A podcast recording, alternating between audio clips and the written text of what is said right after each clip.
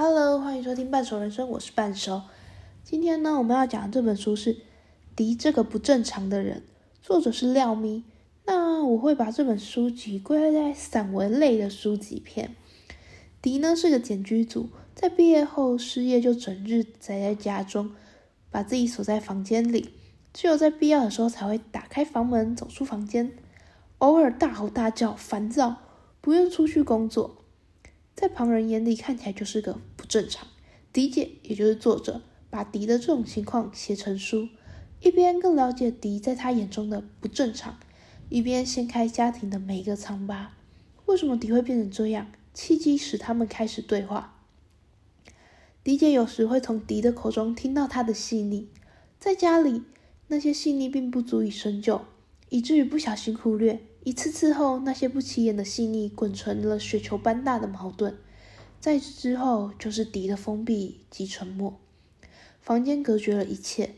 这本书呢，是一个渐进式的渐进式的过程哦，在逐渐与迪说越多话的中间，穿插的呢，则是迪爸对迪的不谅解，迪妈的牺牲，迪姐的自己的矛盾跟挣扎。不同人的眼中，对于一件事看到的事物，不不一定是相同的。包括迪也是，他在意的点是其他人无法理解的。最初，作者是带着要书写的心情，呃，毕竟已经拿到了补助了，所以才去接触自己的弟弟的。一开始，他感到困惑，自己的弟弟是从何时开始变得不正常？一方面想知道是什么迪才变得这样。一方面却也疑惑，迪是常人眼中的不正常啦。可是正常就意味着正确吗？不正常就是不正确吗？起初只是简短的几句，甚至是沉默。迪姐会询问迪：“可以问你吗？可以跟你聊天吗？”得到了迪许可的氛围，又或是表情，才进行接下来的那些问，谈天说地。作者呢，从迪的口中逐渐理解他的世界。那些细碎的声音对别人没什么大不了的，对他来说都是如此的难以接受。父母不理解那些明明看似平常，又何必大惊小怪？但作者知道，这就是令迪无法忍受的地方。他们开始越聊越多。虽然偶尔迪的作解，呃，虽然偶尔迪的观点令作者不解，但他会听。只是听，疑问呢放在内心，有时候会提出来，在他忍不了的时候。作者开始呢去理解这个家，因为迪，迪对妈妈的评价，妈妈对迪的担心，爸爸对迪的看法，又或是不理解。他开始与每个人说话，明明是家人，在之前他们相处上却像是访客或是同居人。除非吃饭有事，否则互不打扰。因为这本书，作者开始听见了那些他从不知道的事情。每个人对过去所发生的点点滴滴，他曾经的那些疑惑，似乎也慢慢淡去。这本书呢，算是治愈类的书籍。作者大部分在说的是自己的想法及立场，还有自己的家庭。但他把他的家人们所说的也写入，我们可以从更多的角度来看他们一家人的关系以及对于这件事的看法。例如，爸爸，我记得迪爸与迪姐一次的谈话中，迪爸对着迪姐说：“是他没有把迪教好。”口中呢是愧疚，是觉得是父母的错，但是却不忘在后面拿迪姐与迪相比，明明都是同一个人。同样的教法，怎么你教成就这样，迪就变成这样？迪姐知道父亲想要的是附和，但他选择沉默。迪爸需要的是一个出口，一个不是他的错的出口。和迪姐一起聊天的夜晚，说他过去的投资大起大落，曾经的风光，曾经的辉煌。迪姐知道，迪爸也需要男人的面子。因为父母版本总是不同，一边听一边把想问的问题吞回肚里。他是怎么看待自己的呢？他认识他面前的女儿吗？迪姐知道，迪爸不一定回答得出来，或是迪妈。迪妈是个总是担心家庭的人，也许跟她的丈夫有关。毕竟她努力赚的钱都拿去还她老公的债了，她投资股票失利，所以无法她迪妈投资股票，所以无法理解女儿不投资理财的原因。迪姐解释，她并不想要为了赚钱而赚钱，投资太复杂了，想把时间花在自己喜欢的事上。她不想否定迪妈的付出及努力，但她替他们做的太多了，想的太多了。包括迪，但却不是谁都领情。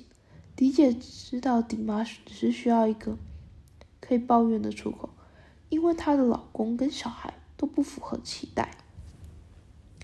她需要跟他说出她内心所有的希望吗？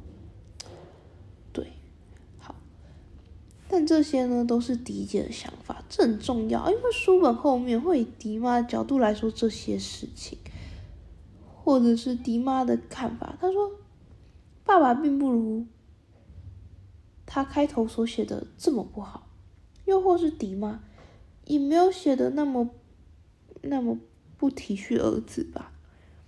他是也没有说不体谅儿子，或者是不。没有帮儿子在着想什么的。这本书呢，其实是说一个家庭，就是在说一个家庭的故事。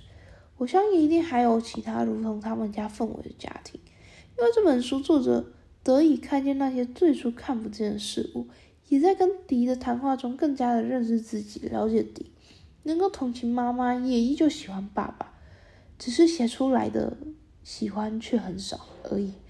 我很喜欢迪杰在书中所说的，迪是个未社会化的人，而他却是个社会化不完全的人。他就是指迪杰，意识到自己期待被喜欢，虽然说着做自己，仍会在意别人，这不好吗？也没什么好不好，那就是我。这是作者最后下的结论。而我也很喜欢书里对于社会化的定义，也就是控制自己。控制自己不是说什么，呃，我要喜欢什么，我要讨厌什么，我要做什么，我要成为什么，或者是我要干嘛干嘛干嘛。控制自己呢，是一种可以去觉察到他人的状态，也同时可以去，也可以去觉察到自己的状态。可以控制自己不要大吼大叫，可以控制自己忍耐，这样子的一种社会化，在这在这本书呢，我会发现我与作者非常相似的地方。我们都无法明白父母到底为什么这么做，又或是为何要这么说。可是作者只是听他听，然后就写下来。偶尔也会想跟迪妈说，他并不是那个意思。